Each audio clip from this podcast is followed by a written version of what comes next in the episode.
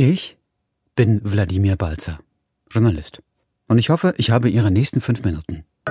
Herzlich willkommen zu einem von zehn kurzen Einblicken in das Denken und Schreiben junger Autorinnen und Autoren, die Chancen haben auf den Förderpreis Wortmeldungen der Crespo Foundation. Alle von Ihnen verstreut in Europa, aber alle natürlich erreichbar per WhatsApp. Ich frage, Sie drücken auf das Mikro und sprechen. Kurz muss es sein, wie die eingereichten Texte. Wie heißen Sie? Mein Name ist Leopold Helbig. Ich bin Autor und angehender Filmemacher. Wie heißt Ihr Text und worum geht es? Mein Text heißt Poesie 100 Sekunden vor Mitternacht. Es ist eine Bestandsaufnahme der aktuellen Situation inmitten der Corona-Pandemie und äh, fragt danach, was der Sinn und Zweck von Poesie in diesem historischen Moment sein kann, wo wir als Menschheit mit zahlreichen Katastrophenszenarien konfrontiert sind, die sich in der nahen Zukunft ereignen könnten. Zum Beispiel der Klimakatastrophe oder der exponentiellen Entwicklung von Technologie und künstlicher Intelligenz. Wie geht der erste Satz? It is now 100 seconds to midnight, the most dangerous situation that humanity has ever faced. Wie kamen Sie zum Schreiben? Ich kam zum Schreiben dadurch, dass ich viel gelesen habe und dadurch, dass ich äh, in meiner Jugend äh, das Theater sehr geliebt habe. Ähm, begonnen habe ich dann damit, äh, Tagebucheinträge und Gedichte zu schreiben. Und weiter ging es dann mit Kurzgeschichten und Theaterstücken.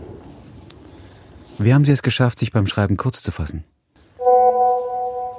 Es fiel mir schwer, mich äh, beim Schreiben dieses Textes kurz zu fassen, weil das Thema so groß ist, dass ich darüber äh, 500 Seiten schreiben könnte.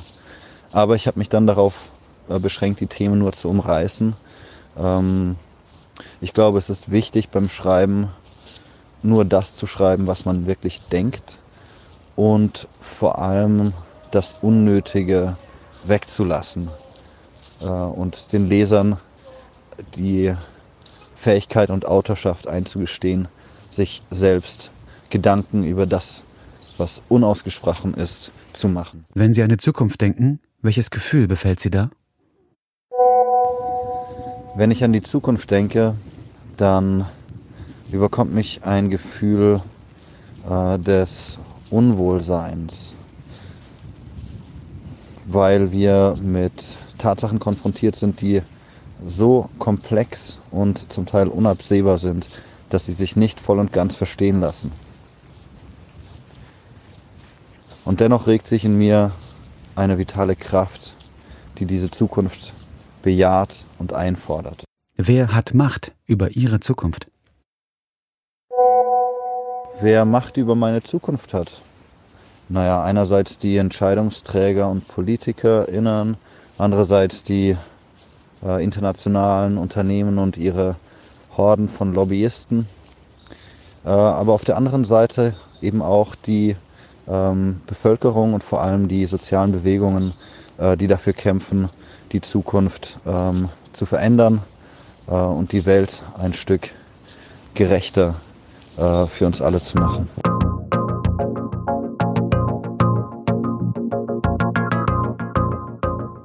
Was kann Poesie angesichts globaler Probleme bewirken?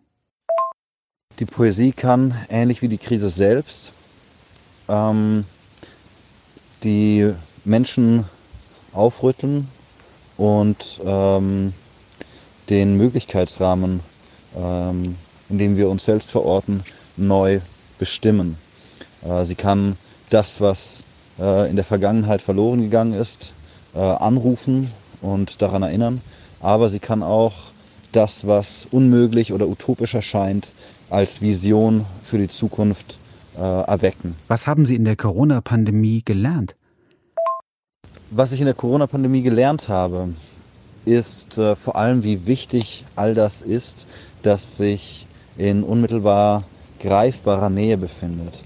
Die Freundschaften, die sozialen Beziehungen, äh, der Ort, an dem wir leben, ähm, die Gesellschaft, die Berührungen, äh, all die Dinge, die uns dadurch erschwert äh, worden sind, die uns fast abhanden gekommen sind.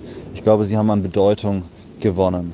In welchem Verhältnis stehen Ihre Filme zu Ihren Texten? Meine Filme und Texte entspringen eigentlich dem gleichen Grundbedürfnis, nämlich Geschichten zu erzählen und die Welt nicht nur so abzubilden, wie sie ist, sondern ähm, ihr zu antworten und diese Antwort wiederum in die Welt zu stellen, sie zu kommunizieren und mit anderen zu teilen. Vielen Dank für diese Antworten. Danke natürlich auch für den Text. Leopold Helbig Frei. Einer von zehn Kandidatinnen und Kandidaten für den Wortmeldungen-Förderpreis. Die Shortlist ist in ganzer Schönheit und Vielfalt auf der Seite wortmeldungen.org abrufbar. Viel Spaß und Erfolg allerseits. Ich freue mich auf den nächsten Text.